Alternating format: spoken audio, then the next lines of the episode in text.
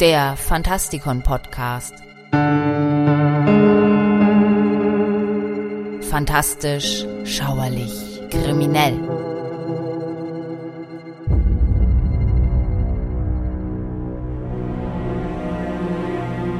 Der rote Tod wandert durch das Land.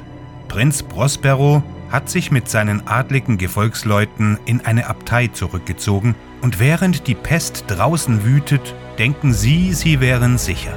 Sie sind sogar derart überzeugt davon, dass ihnen nichts geschehen wird, dass sie einen großen Maskenball veranstalten. Es gibt sieben Räume, die nach Farben kodiert sind, angeordnet von Ost nach West. Der letzte Raum ist schwarz und scharlach gehalten. In diesem Raum gibt es außerdem eine große Uhr, deren Stundenschlag die Gäste stets in Angst versetzt. Allerdings währt der Schrecken nur bis zum letzten Schlag, bevor die Ausschweifung wieder Fahrt aufnimmt.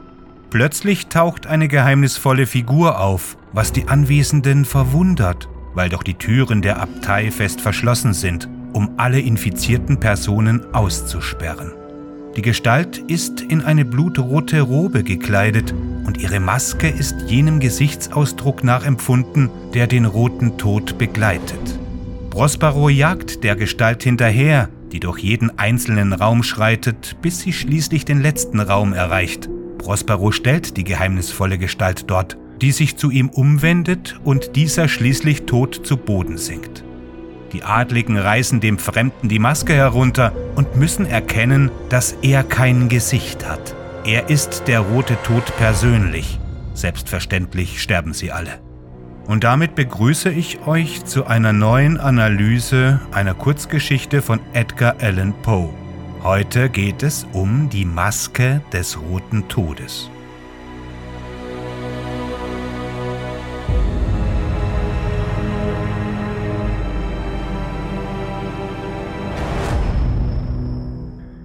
Durch die Art und Weise, wie Poe in fast all seinen Arbeiten mit Zeichen, Hinweisen und Symbolen arbeitete, beeinflusste er die europäische Avantgarde, hauptsächlich die französische, maßgeblich.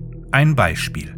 Sehen wir uns die sieben farbkodierten Räume etwas genauer an, die von Osten nach Westen verlaufen. Sie sind so beschrieben, dass sich leicht der Lauf des Lebens aus ihnen herauslesen lässt. Beginnend mit der Geburt blau, Kindheit purpur, Jugend grün, Reife orange, Alter weiß, dem nahen Tod violett und dem Tod selbst in schwarz-rot.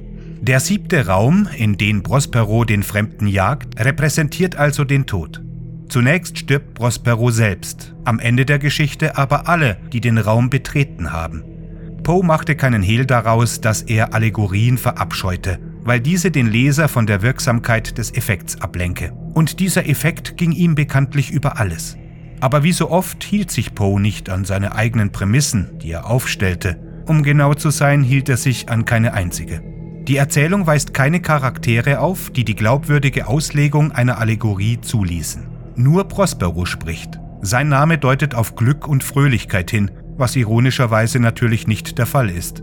Innerhalb seiner Abtei hat er sich eine Welt nach seinen Vorstellungen erschaffen, mit Masken, die seinen eigenen Geschmack angemessen sind. Diese Figuren, die um ihn herum tanzen, sind so sehr ein Produkt des Prinzenfantasie, dass Poe eine Vielzahl an Träumen nennt.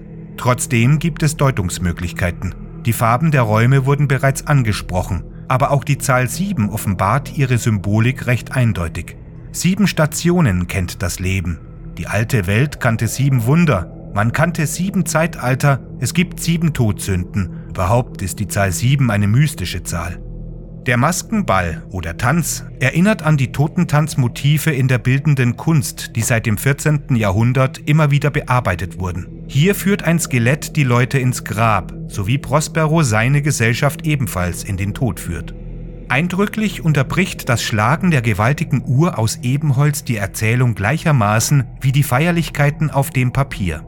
Und obwohl die Uhr ein Objekt ist, gibt Poe ihr menschliche Züge, wenn er von Lungen, aus denen ein Ton kommt, der überaus musikalisch ist, und von einem Gesicht spricht.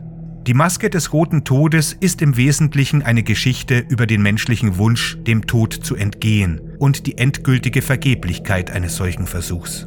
Der Name des Prinzen Prospero erinnert sowohl an den Begriff für Reichtum als auch an den Shakespeare'schen Zauberer aus der Sturm, dessen Herzogtum usurpiert wurde, und er nutzt seinen Reichtum, um die Herrschaft über sein Land aufzugeben und dem Tod zu entgehen, indem er sich mit tausend seiner Adligen einschließt. So zeigt Poe dessen fatalen Fehler fast sofort.